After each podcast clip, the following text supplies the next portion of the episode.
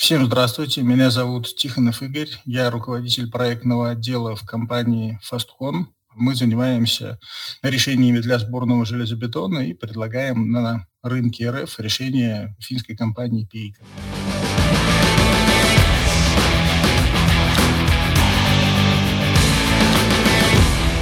Всем привет, это подкаст «Конструктивный разговор» и с вами Андрей Галенкин. И Сергей Воронков. Всем привет. Всем здравствуйте. Игорь, ну расскажите кратенько о себе вообще, да, кем вы работаете и какую компанию вы представляете? Я работаю руководителем проектного отдела в компании, которая нынче называется Fastcon. До сентября 2022 года у нас новое название. До этого мы назывались Peikko, то есть э, являемся э, частью группы компаний финской Peikko, ну, уже точнее Peikko Group, международной компании. Mm-hmm. Вот сейчас Работаем полностью самобытно, работаем исключительно на рынок э, РФ. Э, производство у нас тоже находится в России, в городе Санкт-Петербурге, то есть работаем полностью на отечественном сырье для отечественного потребителя, но сохраняем при этом э, корни изначальные, то есть все технологии остались от группы компаний, то есть контроль качества, сами решения, все это никаких изменений не претерпела. Mm, то есть производится все здесь, в России? Полностью завод, да, производственная площадка находится в Петербурге, мощности примерно где-то около 8,5 тысяч квадратных метров, то есть э, всю номенклатуру э, каталога производим в РФ. Ну, какие-то комплектующие, безусловно, есть ввозные, но это Китай. То есть у mm Бейка есть большое свое подразделение в Китае. Соответственно, с этого завода частично какие-то комплектующие для окончательной сборки здесь в РФ мы привозим, но процент буквально, не знаю, не больше 5% от всего каталога выпускаемой продукции. Получается, что все-таки вот эта связь с Пейка, она ну, даже сохранилась в текущих геополитических условиях, правильно я понимаю? Ну, такая условная связь, преемственность. Ну, да. Преемственность. Условная связь, да. То есть мы э, полностью сохраняем всю производственную технологию, сохраняем все mm-hmm. параметры по контролю качества выпускаемой продукции, э, сохранились полностью вся номенклатура выпускаемых изделий. То есть никаких изменений э, все это не претерпело, поэтому э, формально продукция, произведенная на заводе в Петербурге, никакими признаками, ну, кроме этикетки на русском языке и названия компании, не отличается от того, что выпускают, например, на заводе в А за это время появились какие-то новые технические решения? Или номенклатура осталась вся та же самая? Нет, мы сохранили номенклатуру от группы компаний, то есть каких, каких-то своих решений мы э, пока не разрабатывали, то есть мы осваиваем полностью каталог э, то, что предлагает Peikko Group, соответственно, у них с развитием каких-то новых решений немножечко все не быстро происходит, то есть по группе компаний там каких-то прорывных решений за последние там 10 лет не появилось, поэтому мы пока что выпускаем э, номенклатуру прежнюю. Угу. Просто адаптируем ее для наших реалий, э, для нашего рынка. Ну, это больше связано, наверное, с методиками расчета, нежели угу. с какими-то производственными моментами. А как вообще вот разрабатываются технические решения у тех вот там в Peikko Group, там у вас, и как вообще это происходит? Э, у Peikko Group есть э, отдельное подразделение, называется у них это R&D э, отдел. Угу. Соответственно, они занимаются составлением программ испытаний для вывода на рынок каких-то решений разрабатывают необходимую документацию. В принципе, э, система похожая так же, как и у нас э, на рынке в РФ. То есть есть базовые нормы для проектирования. У нас это СП, у них это еврокоды. И есть какие-то решения, которые не полностью или частично отражены в нормах. И э, у нас для того, чтобы решение вывести на рынок, нужно получить тех свидетельства. В Европе нужно получить ЕТА. Угу. Вот, соответственно, R&D отдел э, занимается полностью этими вещами, э, разрабатывает новые какие-то решения, совершенствует старые. Приблизительно схема такая. Да, вы упомянули про то, что для ввода, ну, для того, чтобы использовать изделия на территории РФ, э, нужно техсвидетельство. Можете рассказать про то, как происходит процесс получения этого свидетельства? Да, мы взаимодействуем с нормообразующими институтами, то есть эм, для получения технического свидетельства, подтверждающего безопасность применения продукции в строительстве, э, необходим пакет э, документации. То есть это методика расчета, если она э, не полностью отражена в наших нормах. Это может быть методика и по еврокодам, но, соответственно, должны быть подтверждения того, что эта методика рабочая. То есть протоколы испытаний, э, не обязательно всю программу повторять э, на территории РФ, допускается э, верифицировать данные, то есть там выборочно провести какие-то испытания в профильном институте на Э, территории РФ и подтвердить полученные протоколы.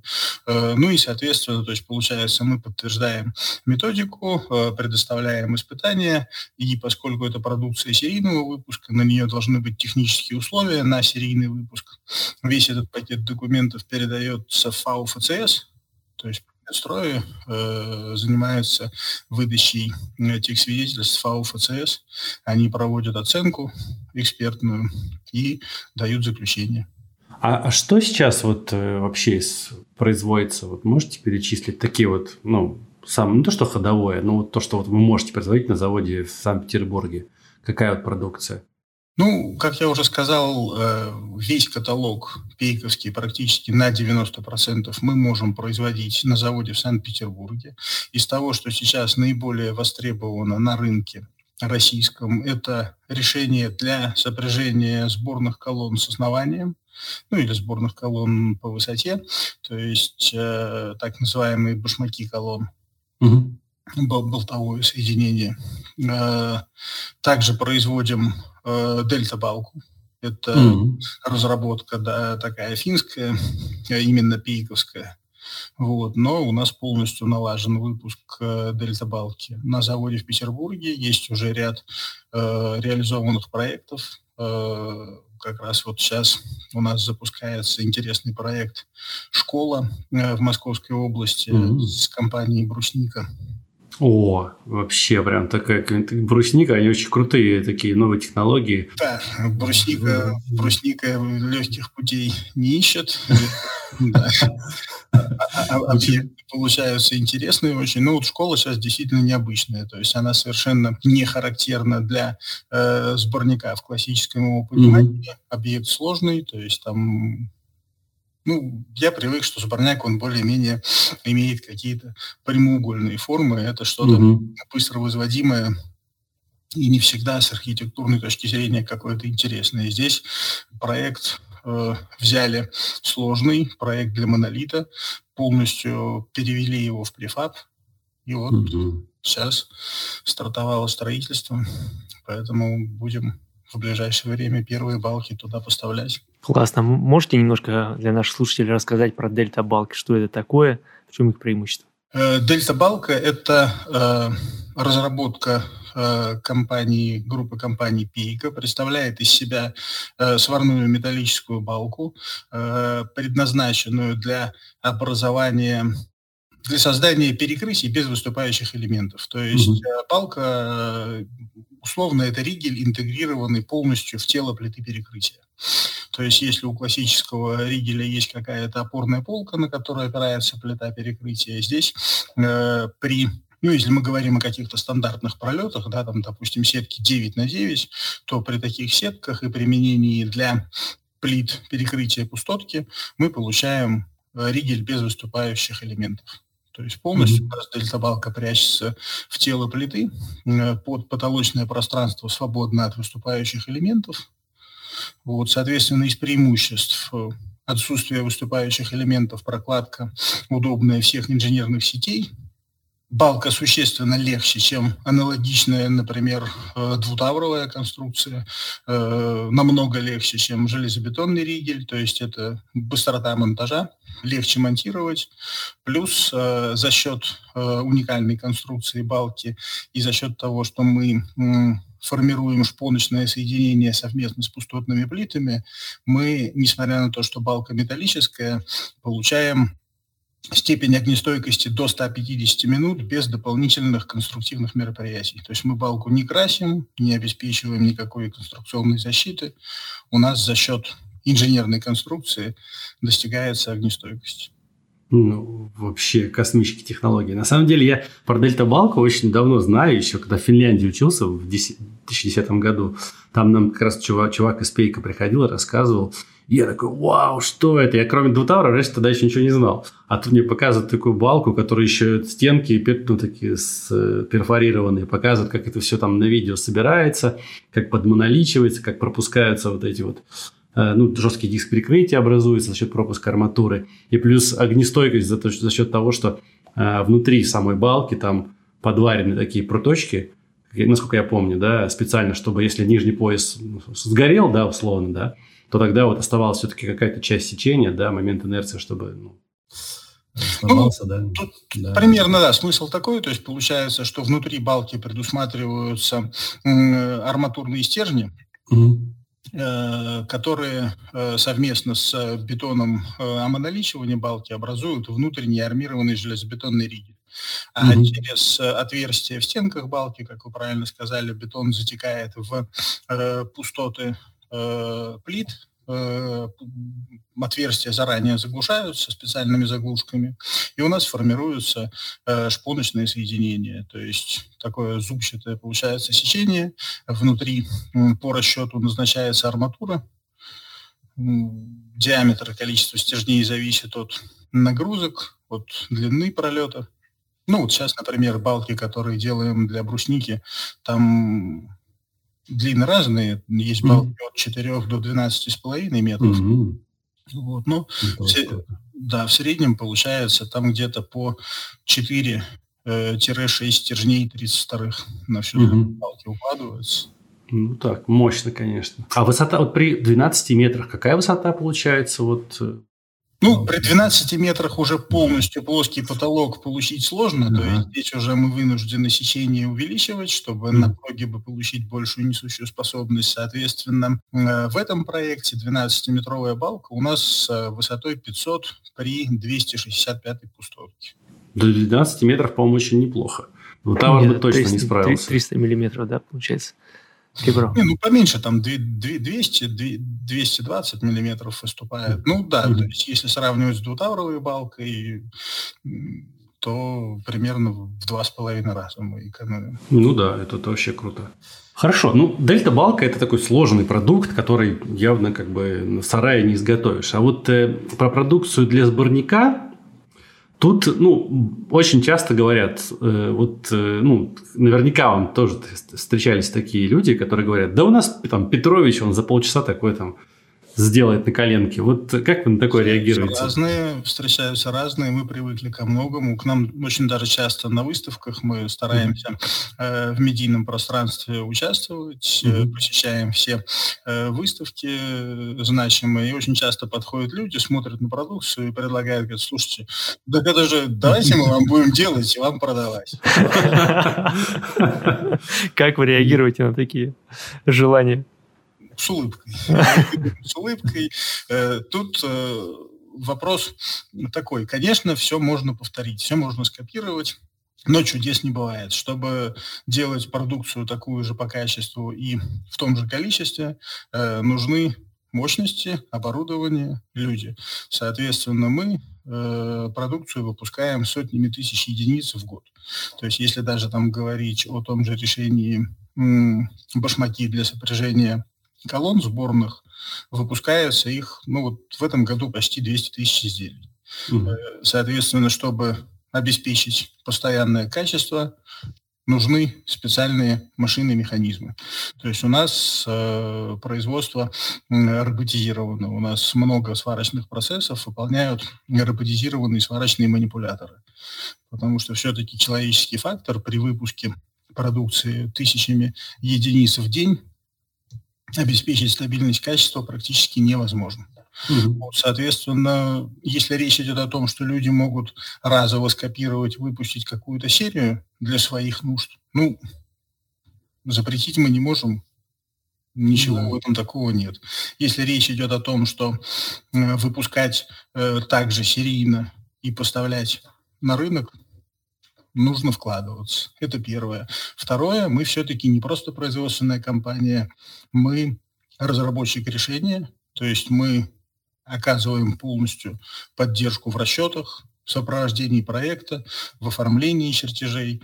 То есть можно просто предложить э, железки, да, похожие угу. на перик, и сами думайте, как их там применить. Угу. У нас полный сервис, то есть мы с проектировщиками м- участвуем в расчетах, подбираем оказываем в помощь в подборе наших узлов, отчерчиваем их детально, э, ну и, соответственно, контролируем весь производственный процесс и поставку. Что касается помощи проектировщикам, вы выпускаете же какие-то СТО и руководство, каталоги готовых технических решений. Правильно понимаю?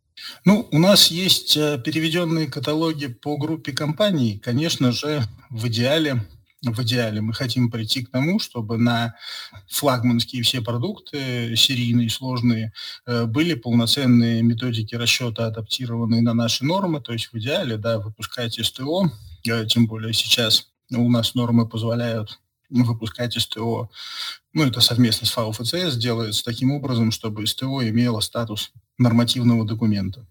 Угу. Вот, да, я сам об этом не так давно узнал. Э, вот, соответственно, цель такая стоит. Цель такая стоит. А какая вот самая-самая популярная продукция у вас? Вот что чаще всего берут из? Ну, наверное, сейчас на данный момент э, решение для сопряжения колонн. То есть башмаки, болты, э, наверное, это наряду с тросовыми петлями ПВЛ для стеновых панелей ну, их, собственно, и, и все и началось на рынке mm. в Петербурге. Ну, вот я, кстати, про вас узнал именно с этих петель. Ну да, то есть э, петли, они прочно ассоциируются именно с пейкой. То есть такие синонимы пейка – это, значит, тросовые петли. Я вообще первый раз слышу, что это такое. Ну, я, я, я же не железобетонщик. Серег, ты точно знаешь. А, вот мы можем какой-то список составить такой, ну, хит-парад, хит-парад башмаки, сопряжение колонн, петли. Башмаки, болты, петли, кронштейны для пустотных плит, э, опалубка для промышленных полов, ну, А для сборного железобетона есть какие-нибудь решения? О, для, для монолитного, прошу прощения. Для монолитного, да, есть. Для монолитного их э, существенно меньше, потому что все-таки специализация именно на м, сопряжении сборных железобетонных конструкций. Но есть и ряд решений для монолита. Э, упомянул я несъемную опалубку для промышленных полов. Косвенно ее можно сюда записать, потому что пол заливается, да, значит, монолит. Э, и есть у нас такое решение арматура от продавливания арматура от продавливания. Mm-hmm. Закончили мы в прошлом году большую работу с Нижбом и с НИД строительства по mm-hmm. э, внесениям изменениям в СП-63 в рамках расчета на продавливание. То есть у нас э, до недавнего момента э, поперечную арматуру противодействующую продавливанию, необходимо было использовать по СП либо хомуты, либо сварные каркасы, где анкеровка обеспечивалась охватом парадольной арматуры. Вот, соответственно, мы добавили в СП фразу, что допускается также предусматривать анкерные устройства на концах стержней.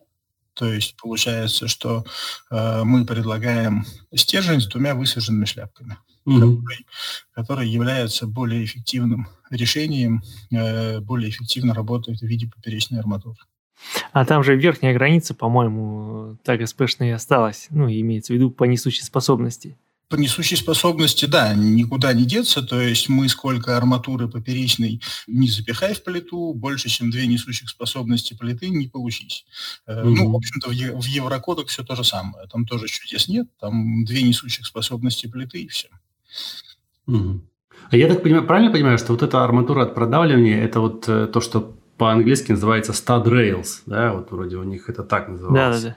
Да, да, да. Да, угу. все. Мы, да, многие, кстати, про них говорят, про вот эти штуки, типа, когда у нас, когда у нас появится. Вот. Ну, на самом деле, э, инженерная общественность встретила mm. данное решение двояко. Двояко. Да? Были обсуждения, да, в чатах. Да, да, да. Двояко весело. Ну, я вам тоже иногда посматриваю там группу в Телеграме конструктора mm-hmm. ПГС, в общем, mm-hmm. так, делятся лагерем. Ну, на раз про да, да, да. Кто-то нас считает, э, так сказать, э, э, людьми, которые гонятся за проектами и всем дают откаты. Кто-то, наоборот, считает, что мы что-то хорошее привносим. Поэтому здесь единого мнения нет. Но мы вообще позиционируем так, мы не стараемся продать как можно больше продукции, да, и охватить все, и не говорим, что пейка – это решение, которое лучше всего остального.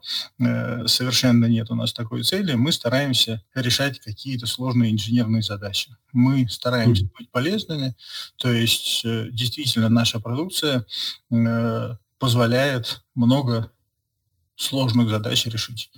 Mm-hmm. И мы стараемся находить те проекты, где действительно э, эти преимущества будут наиболее очевидными.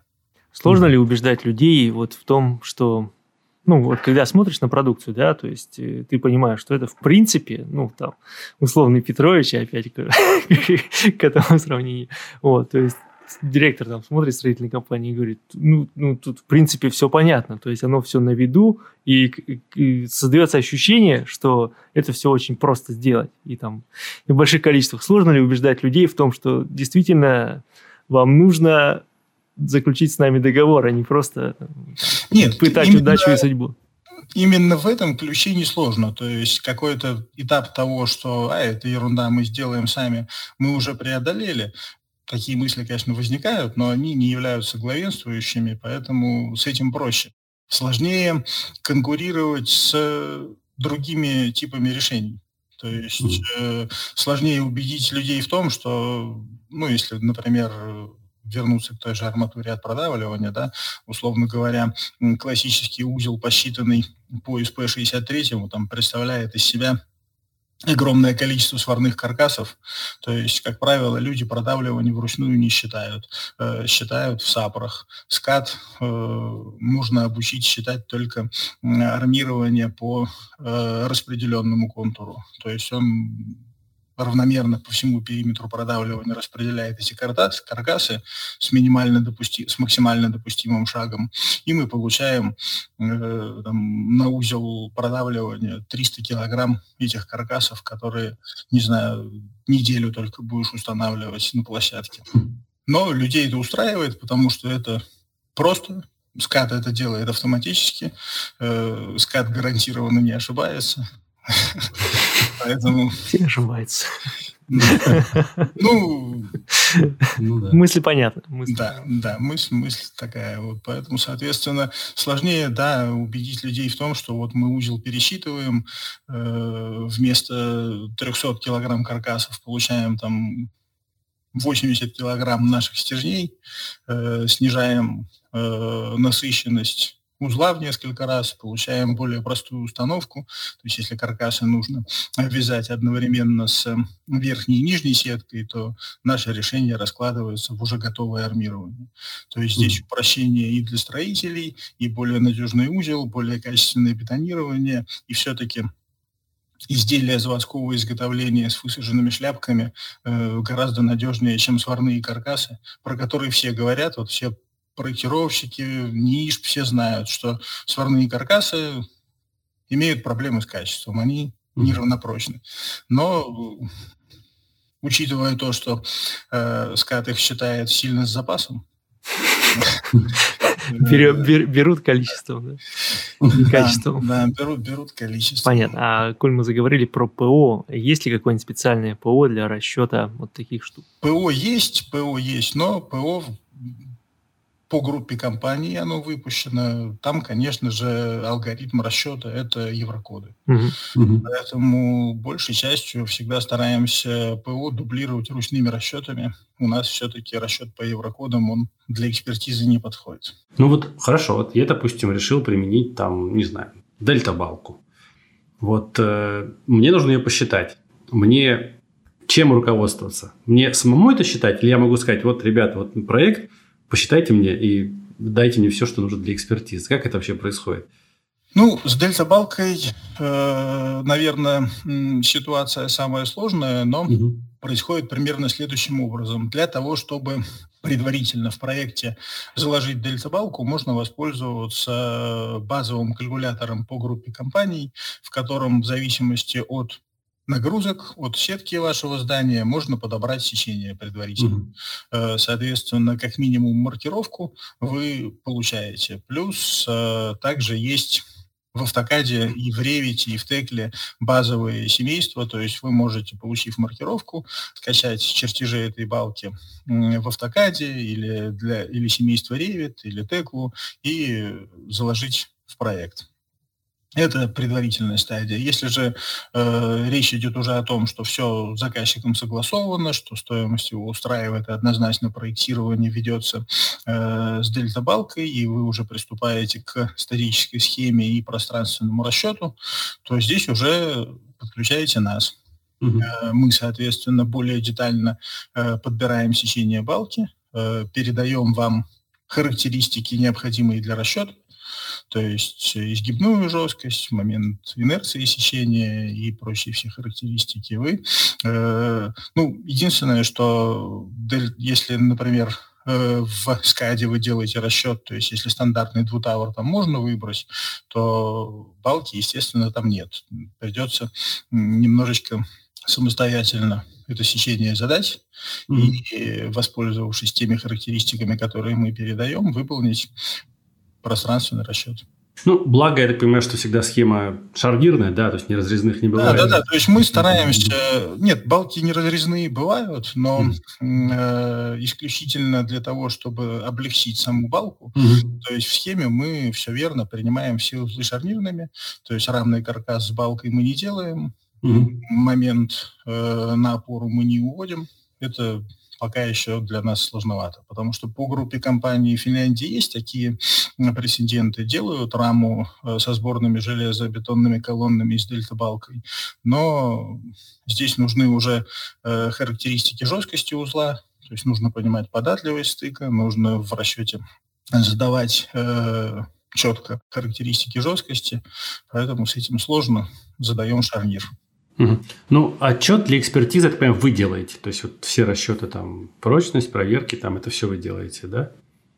Или нет? С дельта-балкой получается так, что если э, мы делаем в э, скаде или в лире пространственный расчет здания с учетом наших характеристик, то, в принципе, э, общая устойчивость у нас уже обеспечена, да, а, а отдельно получается, что палка у нас работает исключительно на, вертикальной нагрузке, да, то есть то, что есть действует от плит перекрытия, э, нормативная нагрузка, принятая по расчету, все перегородки и прочее. Ну, то есть исключительно вертикальные составляющие. Это уже ручным расчетом мы э, можем подтвердить для экспертизы, mm-hmm. если требуется.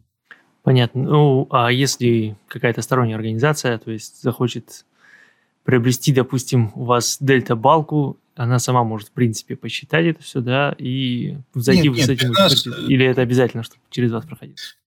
Обязательно через нас. То есть у нас, получается, мы как разработчик этой дельта-балки э, полностью открытой и прозрачной методики, да, как все это сделать, нету. То есть для того, чтобы в скаде или в лире посчитать здание, вам нужны от нас характеристики сечения этой палки. И их уже считаем исключительно мы. Угу. Я, ну, то есть я имею в виду, что если мы знаем эти характеристики, то в принципе... Теоретически, если вы уже сделали один проект, и у вас вот идентичные сохранились сетки, сохранились нагрузки, то да, э, дальше уже можно просто то же самое сделать. А с башмаками, с соединителями колонн э, та же история? То есть это всегда вы, вы их считаете или же... Нет, с башмаками проще. У нас, у нас есть технические условия, в них э, рекомендательно указана методика, то есть здесь, в общем-то, примерно такая ситуация, как с монолитным стыком, да, то есть если мы, например, делаем монолитную колонну, у нас есть армирование колонны, и сколько у нас рабочих стержней, Э, столько у нас выпусков э, с таким же эквивалентом по площади поперечного сечения.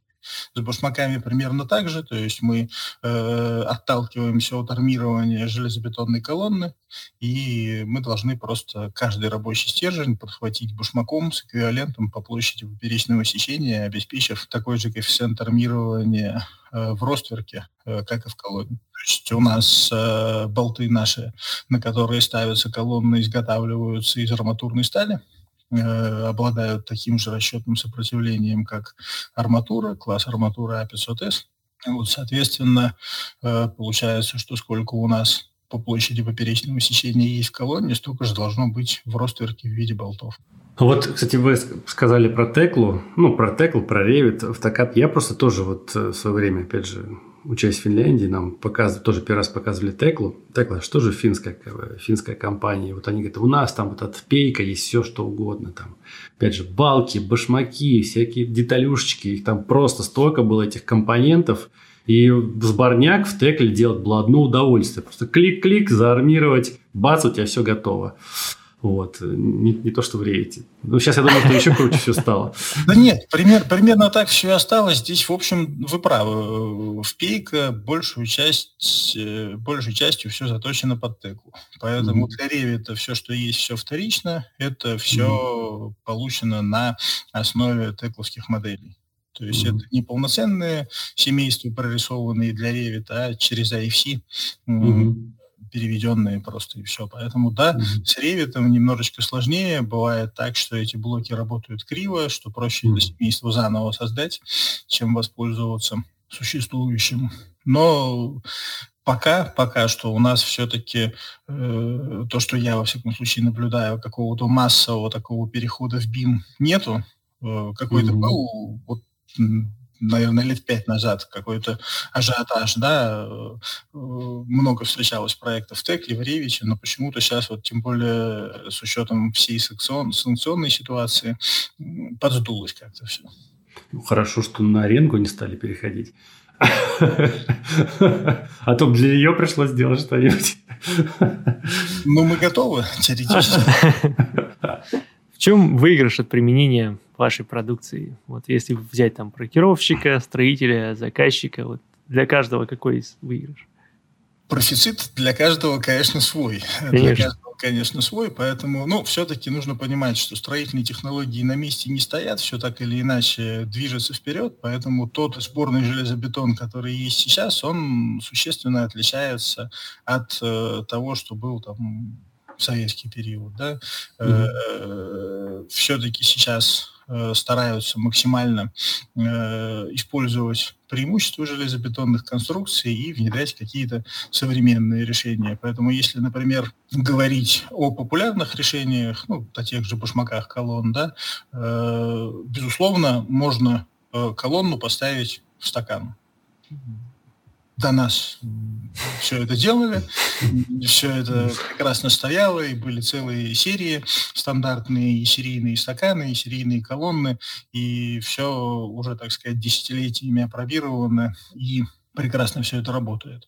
Э, но э, современное здание сейчас это немножечко другое, чем было раньше, да, то есть есть у нас колонна, установленная в стакан, на нее ставится уже не какая-то, да, стандартная железобетонная ферма, а какие-то там э, ЛСТК, э, опять-таки на ЛСТК есть какие-то свои допуски от ошибки, никто не застрахован, завод там чуть-чуть с колонной пропахнулся, на заводе ЛСТК конструкции сделали чуть-чуть не в допуске, стали собирать, а по факту отметка там на 10 миллиметров не сошлась в стакане все, уже ничего не сделать, она там зачеканена. То есть приходится какие-то придумывать проставки, прокладки, еще что-то. С нашим решением на болтах все отрегулировали, выверили как нужно отметку, там плюс-минус 20 миллиметров по высоте подрегулировали, собрали. Поэтому у каждого решения свои преимущества. Для башмаков это э, прежде всего скорость монтажа, то есть сравнению там, с установкой колонны в стакан, экономия по времени ну, в 4-5 раз. То есть если в стакан колонну, даже, так сказать, опытная бригада будет ставить час-полтора, ну, на башмаках это 10-15 минут. Ну да, это прям сильно быстрее, конечно. Да, да, то есть в современных реалиях все-таки время играет большую роль, поэтому содержание площадки существенно сокращается, потому что полтора часа возиться с колонной стакана – это держать кран. Если объект большой, там этих колонн, условно говоря, тысячи на объекте. Угу. То есть работает несколько кранов, работают, да, несколько смен, ну, все это долго. Ну, то есть, если так подытожить, то это в первую очередь быстрее в раз. Технологичнее, быстрее, то есть э, мы получаем э, высокую скорость монтажа, высокую точность монтируемых конструкций и э, возможность э, быстро э, решить какие-то возможные огрехи, если какие-то отметки у нас не сходятся. То есть возможность регулировки высотных отметок позволяет избежать каких-то сложностей с монтажом. Ну и плюс э, все-таки остался какой-то миф о том, что а, все эти башмаки, все это финское, все это безумно дорогое, все это проще э, в стакан 10 раз поставить. Э, по стоимости не дороже, чем классические решения. Даже если просто сравнить по материалам, мы не будем дороже. Ну, вообще круто. То есть вы и стоите столько же, но при этом быстрее много раз. Тогда вообще какие вопросы должны у людей возникать? Ну, сейчас на самом деле, когда э, появился завод свой в 2018 году, количество реализованных объектов год от года кратно увеличивается. действительно люди э, знакомятся с этой технологией, сравнивают экономическую составляющую, понимают, что да, э, это действительно работает, это действительно удобно монтировать, по стоимости это действительно сопоставимо.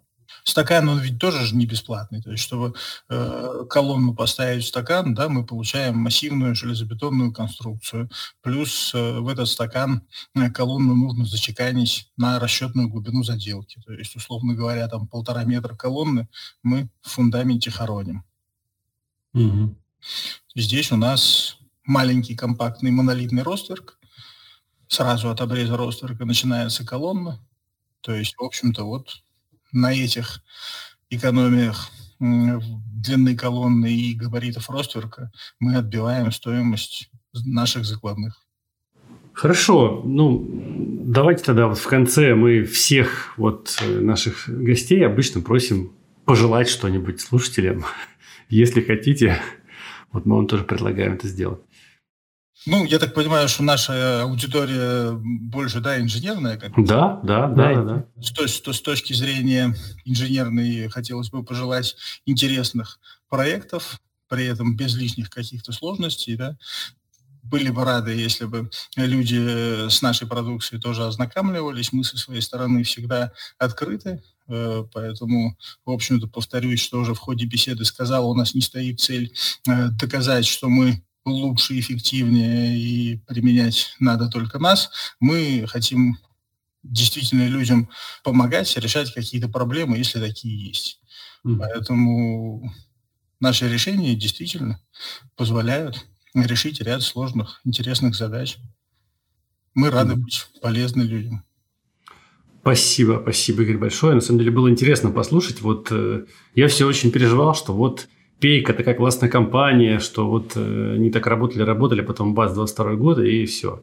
Но вот вы продолжаете их дело, и да, очень было, было самим немножко тревожно, угу. но в общем, в общем можно уже смело сказать, что все позади. То есть э, мы на рынке, мы здесь, угу. завод работает, угу. мы всегда рады э, видеть э, наших потенциальных заказчиков у нас в гостях. То есть мы часто у нас такая практика есть, мы инженерные компании и заказчиков приглашаем на завод, чтобы люди действительно могли посмотреть. И когда люди приходят, то вот вопрос, который вы задавали, да, о том, что Петрович там за полтора часа сварганит, э, он Попадает сам собой. после этого даже да, не задается. То есть люди приходят, смотрят, и иногда приятно там на лицах людей читать удивление, они заходят, и действительно не, ну, ты видишь, что человек не ожидал это увидеть. То есть он думал, что сейчас там на коленке 8 рабочих из Средней Азии там варят эти башмаки, но то, что люди видят, их действительно удивляет. Ну, да. Интересно, да. Спасибо большое, Игорь, что пришли. Было очень интересно услышать. Я про ваш продукт, в принципе, знал, был наслышан, потому что по ну, по долгу службы так или иначе мы там встречались, и в том числе и в Текле вот эти вот компоненты, которые пейковские в проектах часто встречаются. Вот. И ну, вы еще раз подтвердили то, что действительно все не так просто, как кажется с первого взгляда. Ну, как любая, не побоюсь этого слова, там, гениальная вещь, которая кажется, что она очень простая, а на самом деле внутри заложено очень многое. Нет, ну мы на, на гениальность не претендуем, но, коллеги, вам спасибо, что, да, что позвали, было приятно пообщаться. Действительно, когда э, чувствуешь заинтересованность э, с другой стороны, проще как-то вести общение. Самое сложное, когда э, людям рассказываешь о наших решениях и понимаешь, что сталкиваешься со стеной, что человек тебя mm-hmm. сразу воспринимает, как будто ты хочешь ему что-то навязать. Mm-hmm. ну, обычно так бывает, да. да и, и все очень происходит скомканно, поэтому приятно, когда mm-hmm. разговор легко, легко протекает. Это был подкаст «Конструктивный разговор», и с вами были Андрей Галенкин, создатель проекта «Структуристик», и Сергей Воронков, начальник отдела расчета строительной конструкции НИП «Информатика». А в гостях у нас был руководитель проектного отдела компании «Фасткон» Игорь Тихонов. Всем пока. Пока-пока. Всем пока.